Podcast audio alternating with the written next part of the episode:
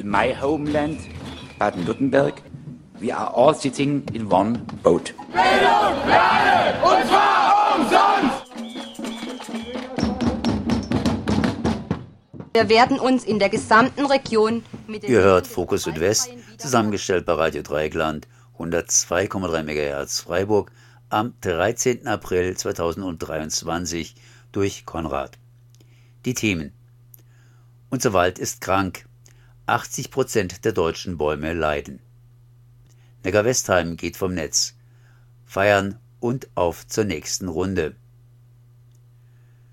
Rümlanger Wald bei Zürich besetzt. Stuttgart demonstriert gegen Stuttgart 21. Umweltzerstörer Kretschmann und sein Agieren pro Pestizideinsatz. Wald-Aids. Über 80 Prozent der Bäume in Deutschlands Wäldern sind krank. Laut den offiziellen Zahlen der aktuellen sogenannten Waldzustandserhebung ist der Zustand der deutschen Wälder schlechter als zu Zeiten des sogenannten Waldsterbens Anfang der 1980er Jahre. Fälschlich wird in den Medien behauptet, schuld sei daran der Klimawandel.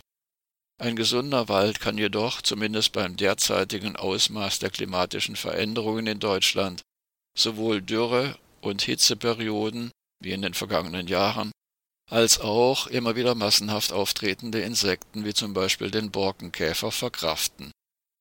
Ursächlich sind vielmehr die Schadstoffemissionen, die in den Wäldern eine anhaltende Immunschwäche bewirken und an erster Stelle sind hierbei die Stickstoffverbindungen aus der industriellen Landwirtschaft zu nennen.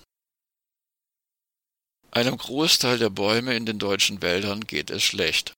Das geht aus der vom Bundeslandwirtschafts- und Forstministerium am 21. März in Berlin veröffentlichten neuen sogenannten Waldzustandserhebung für 2022 hervor 35 Prozent oder etwas mehr als ein Drittel der Bäume wiesen demnach deutliche Schäden an ihrer Krone auf, was ein Zeichen für Umweltstress und einen schlechten Allgemeinzustand ist. Weitere 44 Prozent der Bäume wiesen demnach schwächere Kronenschäden auf und wurden daher bereits in einer vorgelagerten Warnstufe einsortiert nur 21 Prozent oder etwa ein Fünftel aller Bäume hatte keine Kronenschäden und waren gesund. Im Vergleich zu den drei Vorjahren gab es dem Bericht zufolge wörtlich keine nennenswerten Veränderungen. Der Waldzustandsbericht für Baden-Württemberg war Ende Dezember zu ähnlichen Ergebnissen gekommen. Zitat Die Ergebnisse sind besorgniserregend, hatte Forstminister Peter Haug damals gesagt. Fast die Hälfte der baden-württembergischen Waldfläche ist aus Sicht der Expertinnen und Experten deutlich geschädigt. Das Bundeslandwirtschaftsministerium erklärte, der Wald habe sich nach den trockenen Jahren seit 2018 nicht erholen können. Dürre und hohe Temperaturen im vergangenen Sommer hätten den Bäumen weiter zugesetzt, und auch die regenreichen Monate seit Herbst hätten das Wasserdefizit der Waldböden nicht ausgleichen können. Insgesamt seien vier von fünf Waldbäumen krank. Die Waldzustandserhebung basiert auf Untersuchungen, bei denen der Gesundheitszustand von Bäumen stichprobenartig erfasst wird.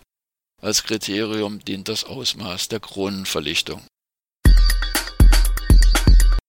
Bei mir in der Leitung ist jetzt Katrin Stickert von der Besetzung im Rümlanger Wald.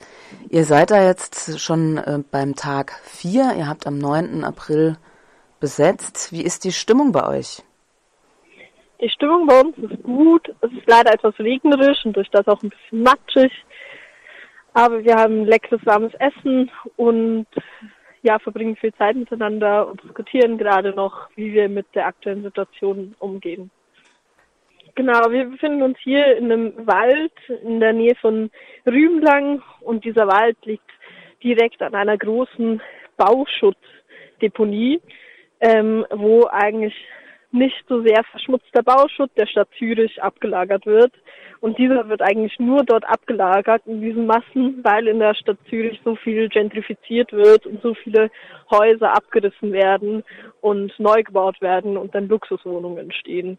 Und deswegen entsteht hier so viel Bauschutz und dieser, diese Bauschuttdeponie soll nun auch noch erweitert werden und eben auch noch ein elf Hektar großes Waldland und Kulturland gerodet werden.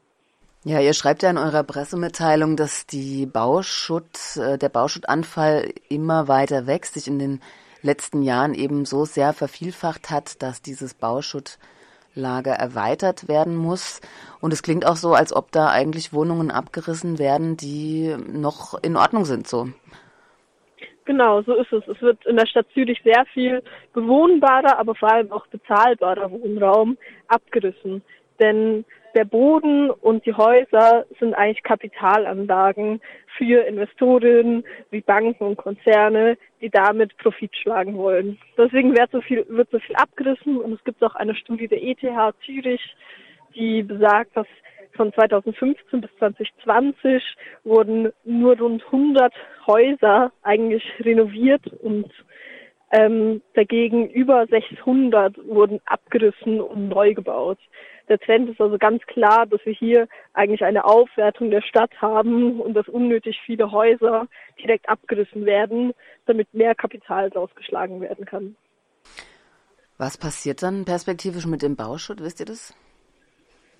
Ja, also den Bauschutt, ein Teil davon wird irgendwie rezykliert, aber doch der größte Teil landet dann eben auf solchen Bauschuttdeponien, ähm, genau, wo das einfach angehäuft wird und dort liegen bleibt. Ihr habt ja dann auch in eurer Pressemitteilung das Thema Betonwirtschaft als riesen CO2-Emissienten benannt und eben auch ähm, den Spekulationsmarkt der Stadt. Willst du dazu ja. noch ein, zwei Worte verlieren? Also in der Schweiz ist es so, dass bei uns die Betonherstellung neun Prozent unserer gesamten Treibhausgasemissionen ausmachen und dass eigentlich wirklich die Betonindustrie die schädlichste Industrie ist, die wir beheimaten. Und gleichzeitig sind wir ja auf einen gewissen Grad an Beton irgendwie angewiesen zum Bauen. Und daher ist es also absolut bescheuert, Häuser abzureißen, die noch bewohnbar sind, um nachher neue Häuser zu bauen mit ganz viel neu produzierten Beton, von dem wir eigentlich zu mitten in der Klimakrise keinen mehr verwenden dürften. Ja, also so zum Thema Nachhaltigkeit, minus ja. 100 Punkte oder so. Ähm, jetzt hattet ihr gestern Nachmittag ein Gespräch mit VertreterInnen der Stadt, mit verantwortlichen Personen. Mit wem habt ihr da gesprochen? Also es war ein Gespräch mit den, ich glaube, Sicherheitsvorsitzende des Bezirks, ähm, dem Gemeindepräsidenten und dann auch noch Aktivistinnen und dem zuständigen Förster in welchen wir uns ausgetauscht haben und klar von der Gemeinde eigentlich der Wunsch gefallen ist, dass wir so schnell wie möglich hier diesen Wald verlassen und auch vom Förster Sicherheitsbedenken geäußert wurden, dass ähm, es gefährlich wäre, hier in dem Wald zu sein und das möchten wir natürlich ernst nehmen. Deswegen sind wir jetzt gerade dran, noch ein zweites Gutachten zu holen und wirklich zu schauen, wie sicher wir hier in diesem Wald eigentlich sind und Gleichzeitig haben wir jetzt ein Ultimatum gestellt bekommen von der Gemeinde, dass wir bis Samstagabend eigentlich hier weg sein sollten. Wie wir damit umgehen, werden wir noch diskutieren in weiteren Plenars und Sitzungen und das dann aber auch kommunizieren öffentlich natürlich. Seid ihr mit anderen Klimakämpfen auch vielleicht in Deutschland vernetzt? Wir sind hier vor allem eigentlich mit Kämpfen aus der Stadt Zürich vernetzt, die dort eigentlich gegen die Gentrifizierung und Aufwertung der Stadt kämpfen und sehen uns auch als Teil dieser ja, Bewegung des Häuserkampfes in der Stadt Zürich. Weiter als das sind wir nicht sehr vernetzt, ähm, genau, aber haben natürlich gewisse irgendwie personelle Überschneidungen oder Menschen, die uns schon besuchen kamen, die aus Regionen von Deutschland kamen.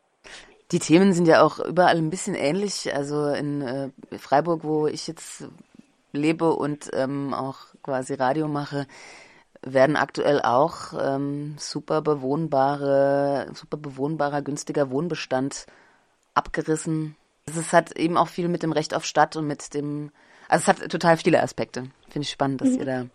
Das äh, Kochareal wurde ja jetzt auch gerade bei euch geräumt. Ja, auch. genau. Das Kochareal wurde jetzt auch von der gleichen Firma abgerissen, wie hier ihren Bauschutz platziert. Von dem her besteht auch hier sicher die Verbindung. Aber gleichzeitig gibt es halt nicht nur das Kochareal, was ja auch ein politischer Freiraum war, sondern jetzt auch zum Beispiel wirklich akut bedrohte Siedlungen mit bezahlbarem Wohnraum, wie zum Beispiel in Wittikon in der Nähe von Zürich, die gerade zwangsgeräumt werden und abgerissen werden sollen und Luxuswohnungen gebaut werden sollen. Nochmal ganz kurz, das Kochareal wurde abgerissen. Ich dachte, das wäre irgendein denkmalgeschütztes Gebäude gewesen. Ähm, ja, die eine Halle des Kochareals ist stehen geblieben, alles andere wurde abgerissen. Genau. Okay. Also eigentlich jeglicher Wohnraum wurde zerstört und wird jetzt neu gebaut mit auch im Rahmen von einem Genossenschaftsprojekt. Aber natürlich beteiligt sich auch dort die Genossenschaft an einer, an einer Aufwertung und Gentrifizierung der Stadt und ja, prägt das Stadtbild auch so. Ich käme jetzt zu meiner letzten Frage, wie Menschen euch unterstützen können vor Ort. Was wünscht ihr euch so an äh, solidarischen Aktionen und Hilfen? Also ich denke, wir sind sicher froh, wenn Menschen vor allem noch bis Samstag vorbeikommen und uns besuchen. Und sonst sind wir auch froh über Spenden, egal ob das Material oder auch finanzielle Spenden sind. Und ja, und einfach Solidarität zeigen mit unseren Kämpfen. Ähm, ja, und davon erzählen und das weitersagen. Vielleicht findet sich ja ein neuer Kampf in einer anderen Stadt zu einem ähnlichen Thema. Am 15.04., ne, das heißt 15. April oder anders ausgedrückt jetzt am Samstag, werden alle drei noch laufenden Atomkraftwerke, also in Neckarwestheim, Lingen und Landshut, endlich abgeschaltet. Ich kann es ehrlich gesagt immer noch nicht so richtig glauben. Und vor allen Dingen, was bedeutet denn das überhaupt, wenn drei Atomkraftwerke abgeschaltet werden und auf der anderen Seite inzwischen wegen verschiedener politischer Umstände inzwischen wieder eine leichte Mehrheit in der Bevölkerung für den Weiterbetrieb ist. Und ich bin jetzt hier verbunden mit jemandem, der zuerst einmal eins macht, und zwar, ich glaube auch zu Recht, ein Fest organisiert, und zwar wegen der Abschaltung von Neckar-Westheim. Erstmal herzlich gegrüßt, Herbert Würth. Ja, hallo.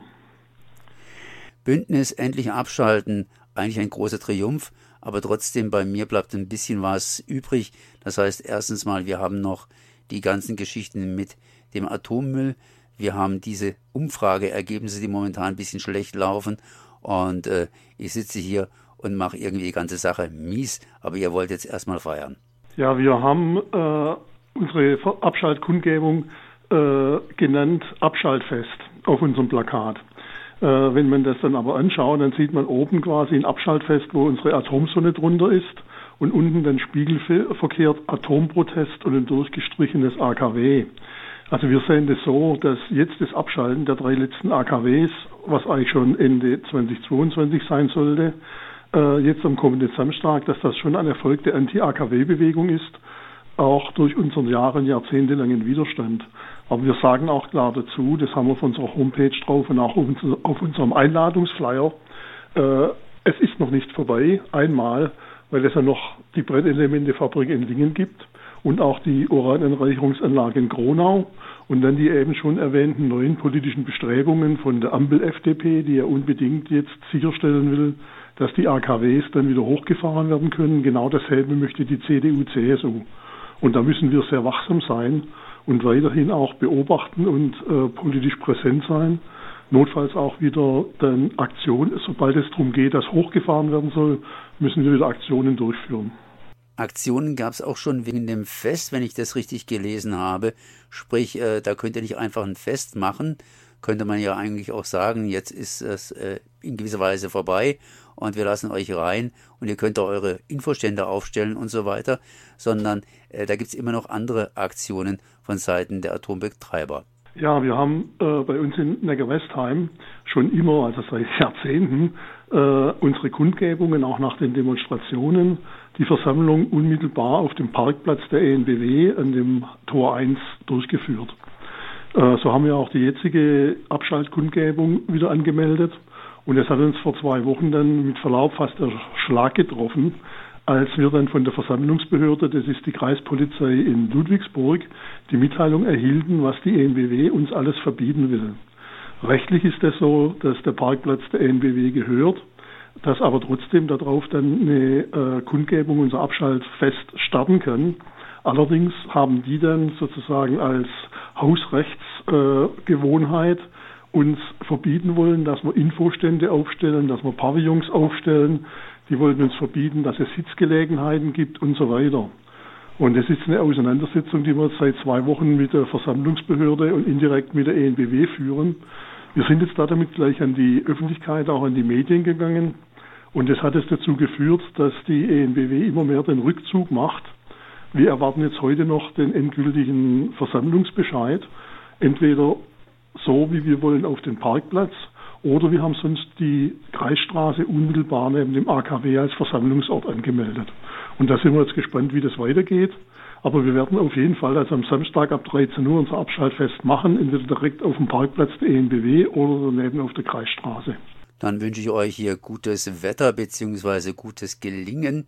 Auf jeden Fall, es geht weiter, zumindest mit der einen oder anderen Geschichte. Das wissen wir, weil Atommüll halt eben auch noch sehr, sehr lange dauert. Und ich nehme an, dass das Abbauen von Neckar-Westheim auch noch ein bisschen dauert. Ja, das wird noch viele äh, Jahrzehnte auch dauern, in dem Sinne, dass jetzt die NBW ja den schnellen Rückbau machen möchte. Aber wir haben hier in der Gewestheim ja die zwei Tunnelröhren im Steinbruch, wo bis jetzt 92 Kastoren stehen mit den hochradioaktiven Brennelementen aus dem noch laufenden AKW werden das mindestens 120 Kastoren. Und das Zwischenlager Neckar-Westheim und die bundesweit sind ja für 40 Jahre genehmigt, also bis 2046. Aber die BGE, die Bundesgesellschaft für Endlagerung, hat jetzt ja offiziell verkündet, dass die ganzen Zeitpläne so nicht eingehalten werden können. Das heißt, der Atommüll in Neckarwestheim oder an anderen Standorten wird deutlich über 2050 raus. Eventuell sogar muss man klären, über 2100 raus haben wir ein ungelöstes Atommüllproblem in Kastoren. Wir wissen, glaube ich, Bescheid. Ich danke auf jeden Fall mal hier Herbert Wirth von Bündnis Endlich Abschalten. Das wird sich wohl dann auch umbenennen müssen in Bündnis Wir passen auf Atommüll auf oder sonst was. Keine Scherze. Mehr Informationen zumindest gibt es auf endlich-abschalten.de. Vor allen Dingen über das Fest, das erstmal gefeiert wird. Und zwar jetzt am Samstag. Ich danke mal für das Gespräch. Ja, danke auch. Gute Zeit. Um was geht's? Äh, Demo gegen Bahnchaos und Streckensperrungen. Ein altes Thema und ein Thema, das ein bisschen, nein, ich glaube sogar eine relativ lange Zeit noch Dauerthema sein wird. Stuttgart 21. Und dann gibt es morgen am Freitag, 14. April um 18 Uhr vor dem Stuttgarter Hauptbahnhof mit einem breiten Bündnis von Bürgerinnen aus Umwelt- und Verbänden, Gewerkschaften und Parteien eine Demo statt. Und ich bin jetzt verbunden mit Martin Burgundke und sage erstmal herzlich gegrüßt. Herzliche Grüße auch aus Stuttgart vom Aktionsbündnis gegen Stuttgart 21. Was treibt euch jetzt hier an diesem Freitag, dem 14. auf die Straße? Dass zu dem gewohnten Bahnchaos jetzt noch schlimmeres Chaos dazukommt. Die Strecken rund um Stuttgart, die S-Bahn-Strecken vor allem, sind großen Kummer gewöhnt. Seit Monaten, fast Jahren ist man gewohnt, dass S-Bahnen unangekündigt ausfallen, dass Züge ausfallen oder verspätet kommen oder auf halber Strecke stehen bleiben oder wieder umkehren und so weiter. Man ist wirklich großen, großen Kummer gewöhnt. Und jetzt hat Mitte März die Bahn angekündigt, sie werde acht Wochen später, ab Mai, die Strecke Weiblingen-Cannstatt, das ist eine der wichtigen Zulaufstrecken zu unserem Hauptbahnhof Stuttgart komplett für den Zugverkehr sperren. Keine, kein Zug, keine S-Bahn für vier Wochen. Hat sie Mitte März bekannt gegeben, dass das ab Mitte äh, Juni der Fall sein würde. Und durch eine Nachfrage der Medien bei der Bahnfirma Abellio hat sich herausgestellt, dass die Bahn etwas umgeplant, es nur noch nicht öffentlich gemacht hat, dass es elf Wochen gehen soll, diese Vollsperrung. Für elf Wochen bis zum Beginn der Sommerferien soll eine Bahnstrecke, eine, eine viergleisige Bahnstrecke, die eine der wichtigen Zuläufe von Stuttgart darstellt, komplett gesperrt werden. Das gibt riesen Ärger und dazu haben wir ein Bündnis äh, organisiert von, wie Sie gesagt haben, eben äh, allen möglichen Verbänden und Gewerkschaften, damit der Ärger sich Luft verschaffen kann da bei der Demonstration vor dem Hauptbahnhof in Stuttgart am Freitag. Ihr habt ja dazu aufgerufen, das heißt um 18 Uhr findet das Ganze statt, Stuttgarter Hauptbahnhof, 16.45 Uhr geht's los am Bahnhof in Bad Cannstatt mit einem Radkorso. Was läuft ab? Auf der Demo äh, werden verschiedene Leute reden. Ein Vertreter der Kaktus-Initiative in der Industrie- und Handelskammer, die eine kritische Initiative darstellen. Der Geschäftsführer von Verdi wird reden, Kuno Hägele. Es wird jemand vom Klimabündnis reden. Äh, Naturfreunde Radgruppe vom Aktionsbündnis gegen Stuttgart 21. Vom VDK äh, wird jemand reden, von den Fridays und zwischendurch wird es äh, Musik geben. Ziel ist zum einen natürlich die Bahn unter Druck zu setzen, zum anderen aber, auch natürlich, dass die vielen Menschen, die noch gar nicht wissen, was ihnen da droht, auch genaueres hören in den äh, Redebeiträgen, was hier alles äh, Sache ist. Es soll ja, ähm, es soll auch darüber aufgeklärt werden, was die Ursache äh, dieser äh, Sperrungen eigentlich ist. Was ist nochmal die Ursache? Im weitesten sind Stuttgart 21. Stuttgart 21 war schon immer geplant, äh, dass es, weil die Tunnels zu, aus Kostengründen zu eng geplant worden sind, dass es nicht mit äh, normalen Lichtsignalen ausgestattet wird, sondern mit einem elektronischen Zugsteuerungssystem, das keinen Platzbedarf hat, äh, sondern unter den Schienen befestigt wird.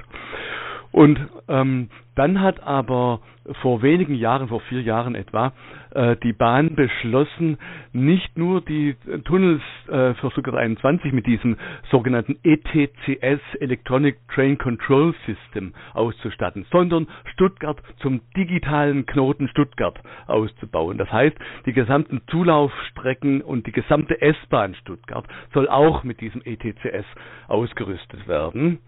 Und das bringt äh, gewaltige Umbauarbeiten mit sich, sagt die Bahn jedenfalls. Das wollen wir auch noch äh, richtig stellen. Aber die Bahn sagt, das seien unglaubliche Verkabelungsarbeiten. Das sei überhaupt nicht anders zu machen als mit Streckensperrungen. Wir sagen, das ist sehr wohl anders zu machen.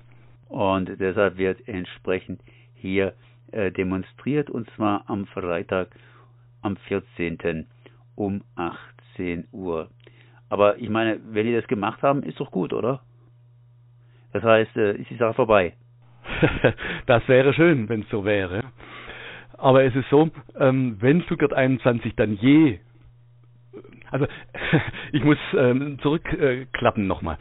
Ähm, die Eile, warum jetzt so heftig gebaut werden soll, liegt darin, dass die Politik jetzt unbedingt will, Stadt Stuttgart 21 im äh, Dezember 2025 in, Be in Betrieb gehen kann. Und deswegen herrscht jetzt größte Eile.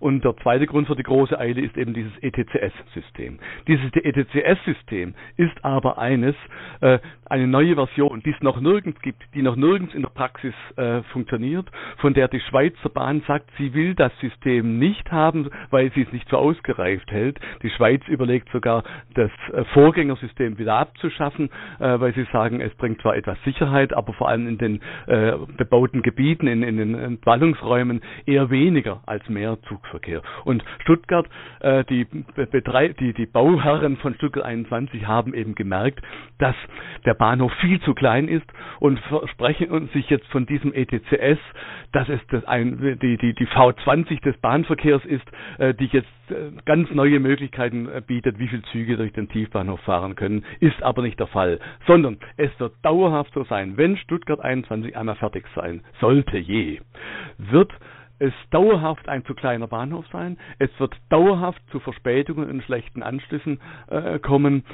Und es wird dazu führen, dass ein Gutteil der Züge, die bisher noch den Hauptbahnhof erreichen können, um den Hauptbahnhof herum über die äh, Vorortbahnhöfe geleitet werden, äh, weil der Hauptbahnhof eben zu klein ist. Und wer dann äh, zum Beispiel von einem Regionalzug in einen äh, Fernzug umsteigen will, muss mit einem mit der S-Bahn von einem Vorortbahnhof erst in den Hauptbahnhof reinfahren, um dort umzusteigen in den Fernzug. Also die Bequemlichkeit erheblich geringer als jetzt. Die Bahn wird deswegen mit Stuttgart 21 das Gegenteil dessen sein, was sie sein müsste aus Klimaschutzgründen. Sie wird nicht attraktiv, sondern weniger attraktiver werden. Es werden weniger Leute und nicht mehr Leute mit der Bahn fahren statt mit dem Auto. Das ist eine Klimawende rückwärts, was die Bahn hier äh, vorhat. Und wenn Sie im Dezember 2025 Stuttgart 21 eröffnen wollen, wissen Sie ja jetzt schon, dass auch das nur eine Teileröffnung sein kann, weil der, die äh, Gäubahnstrecke von Zürich zum Hauptbahnhof wird, soll durch einen Tunnel angeschlossen werden, der noch nicht mal angefangen ist. Das heißt, es wird 10 bis 15 Jahre äh, nach Betriebs, angeblichem Betriebsbeginn von Stuttgart 21 immer noch keine Verbindung von Zürich zum Hauptbahnhof Stuttgart äh, geben. Und der äh, Abstellbahnhof bei Untertürkheim, der betriebsnotwendig ist für diesen Tiefbahnhof, weil es ja Durchgangsgleise sind, in denen keine Züge äh, äh parken können. Dieser äh, Abstellbahnhof ist auch noch nicht fertig, das braucht auch noch Jahre nach der Eröffnung. Das heißt, die Eröffnung ist eine fiktive Eröffnung, ein reines ähm, eine Traumvorstellung, dass man dann schon mal Alibi-Züge fahren lassen kann, aber noch keine Eröffnung von Stuttgart 21. Auf jeden Fall Gründe hier am Freitag auf die Straße in Stuttgart zu gehen und entsprechend zu demonstrieren. Dazu ruft ein breites Bündnis auf, unter anderem hier die Stuttgart 21 Kritiker und mit einem von diesen Kritikern habe ich jetzt hier gesprochen und zwar mit Martin Burgundke und das Ganze findet am Freitag statt. Starten tut das Ganze Bahnhof Bad Cannstatt um 16.45 Uhr und so richtig los geht's um 18 Uhr am Stuttgarter Hauptbahnhof. Ich danke auf jeden Fall mal für das Gespräch. Und ich danke auch für das Interesse. Vielen Dank, schönen Tag noch, wiederhören. Umweltzerstörer Kretschmann und sein Agieren pro Pestizideinsatz. Der baden-württembergische Ministerpräsident Winfried Kretschmann hat sich in einem Schreiben an EU-Kommissionspräsidentin Ursula von der Leyen, so wörtlich dringend, dafür ausgesprochen, die vorliegende Fassung der EU-Pestizidverordnung zu überarbeiten. Er mache sich Sorgen um die Landwirtschaft. Fraglich ist hierbei, welche Landwirtschaft der pseudogrüne Ministerpräsident meint. Macht er sich Sorgen um die Biolandwirtschaft oder um die industrielle Landwirtschaft, welche die Lebensgrundlagen dieses Planeten zerstört? In den vergangenen 20 Jahren hat der Bestand an Insekten in Deutschland bereits um über 80 Prozent abgenommen. Ohne Insekten werden immer mehr Amphibien verschwinden, immer mehr Vögel verhungern, viele Pflanzen keine Früchte mehr tragen. Am Ende der Nahrungskette stehen wir Menschen. Zitat Offenbar will Herr Kretschmann aus der Biodiversitätskrise nicht die nötigen Maßnahmen ableiten, kommentiert Silvia Pilarski-Krosch, Vorsitzende des BUND-Landesverbandes Baden-Württemberg, das Schreiben des Ministerpräsidenten. Weiter im Zitat Unsere Ernährung ist nicht durch Pläne zur Pestizidreduktion gefährdet, sondern durch die ökologische Verarmung der Natur, zu der auch die moderne Landwirtschaft erheblich beigetragen hat. Ende des Zitats. Zudem haben Kretschmanns Ausführungen nichts mit dem aktuellen Debattenstand auf EU-Ebene zu tun.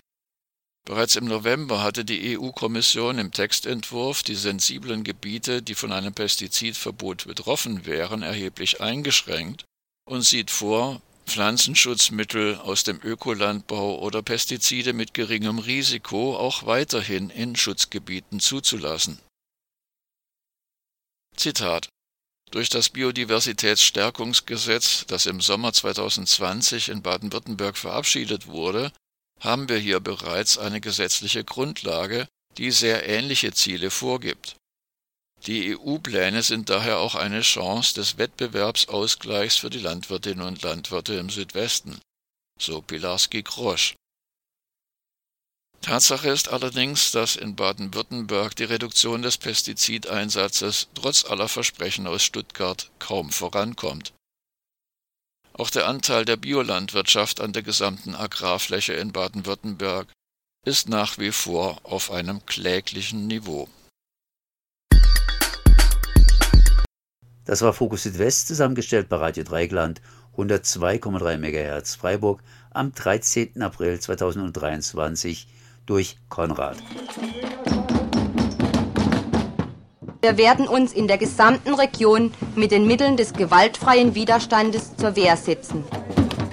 Das kann's ja wohl nicht sein. Nein. Fokus Südwest. Nachrichten von links unten.